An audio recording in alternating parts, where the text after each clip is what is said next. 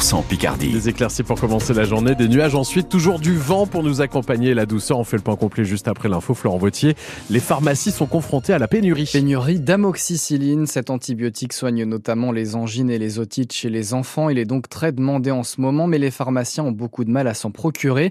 L'agence de sécurité du médicament explique cette pénurie par une mauvaise répartition des stocks partout en France. Dans son officine d'Amiens, Valentine Macaigne, présidente du syndicat des pharmaciens dans la Somme, prend beaucoup de temps en ce moment à gérer cette pénurie travaille presque deux fois plus euh, à cause des pénuries. On est obligé de passer, euh, on va passer 20 minutes à appeler toutes les pharmacies, euh, par exemple dans Amiens, savoir qui on a, personne n'en aura. on va appeler le médecin pour savoir par quoi il veut changer, parce qu'on n'a pas le droit de changer nous-mêmes en tant que pharmacien, on n'est pas habilité. Parfois, on passe plus de deux jours à, enfin, à avoir le médecin en ligne. Après, il faut rappeler le patient pour lui dire par quoi le, le médecin veut changer l'antibiotique. Donc, les patients ils se retrouvent sans traitement pendant une journée, deux jours. on passe du temps au téléphone à essayer d'appeler matin, midi euh, le lendemain. C'est vrai que c'est pas du bon travail, quoi. Hier, l'agence de sécurité du médicament a demandé aux industriels de mettre la majeure partie de leur stock à destination des grossistes. En attendant, l'agence rappelle donc que les pharmaciens peuvent préparer des préparations adaptées aux patients de moins de 12 ans sur prescription médicale. Les Hauts-de-France et l'Île-de-France sont désormais au stade épidémique pour la grippe. Dans son dernier bulletin publié hier soir, Santé publique France note une hausse des consultations chez le médecin et des hospitalisations. L'agence rappelle l'importance des gestes barrières et notamment du port du masque pour protéger les personnes fragiles. Les huîtres produites dans le bassin d'Arcachon interdites à la vente par la préfecture de Gironde après plusieurs infections alimentaires. Des analyses révèlent la présence d'un virus qui peut provoquer des gastro-entérites. Les ostréiculteurs du bassin d'Arcachon dénoncent la saturation des réseaux d'eau usée qui contaminent les zones de production. France Bleu Picardie 8h02, beaucoup d'hommages depuis hier soir et l'annonce du décès de Jacques Delors. L'ancien ministre des Finances de François Mitterrand et ancien président de la Commission européenne est mort à l'âge de 98 ans. Emmanuel Macron salue sur Twitter un inépuisable artisan de notre Europe, un visionnaire qui a rendu notre Europe plus forte, se souvient l'actuelle présidente de la Commission, l'allemande Ursula von der Leyen. Parmi les projets lancés par Jacques Delors comme président de la Commission entre 1985 et 1995, il y a la monnaie unique, l'euro, mais aussi Erasmus. Cela permet d'étudier, d'effectuer un stage ou une mission de volontariat dans l'un des 33 pays participants. Jean-Jacques Herry, c'est en 1987 que, Jean, que Jacques Delors a cette idée.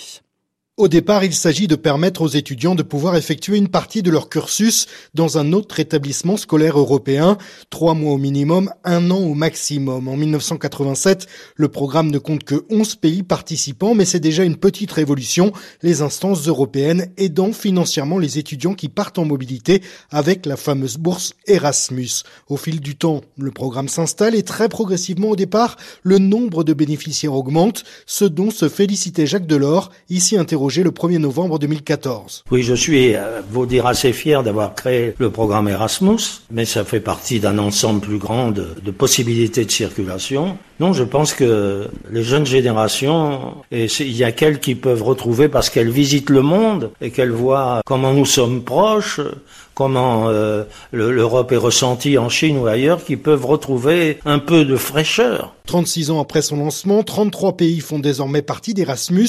200 autres sont partenaires d'une initiative qui ne concerne plus seulement les étudiants, puisque le programme s'est progressivement ouvert aux apprentis et aux professionnels pour des stages.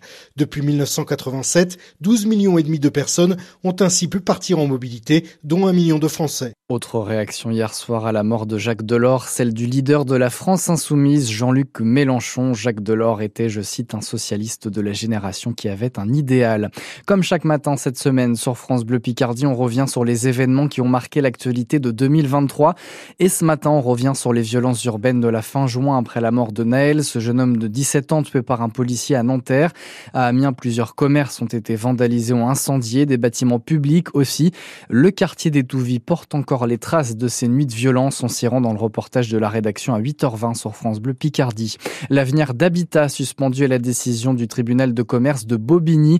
L'enseigne d'ameublement en grande difficulté financière depuis des mois compte près de 25 magasins en France. 500 salariés sont menacés par une liquidation judiciaire. Les Gothiques commencent ce soir à Grenoble un véritable marathon. Les hockeyeurs amiénois vont disputer 14 matchs de Ligue Magnus en seulement 5 semaines.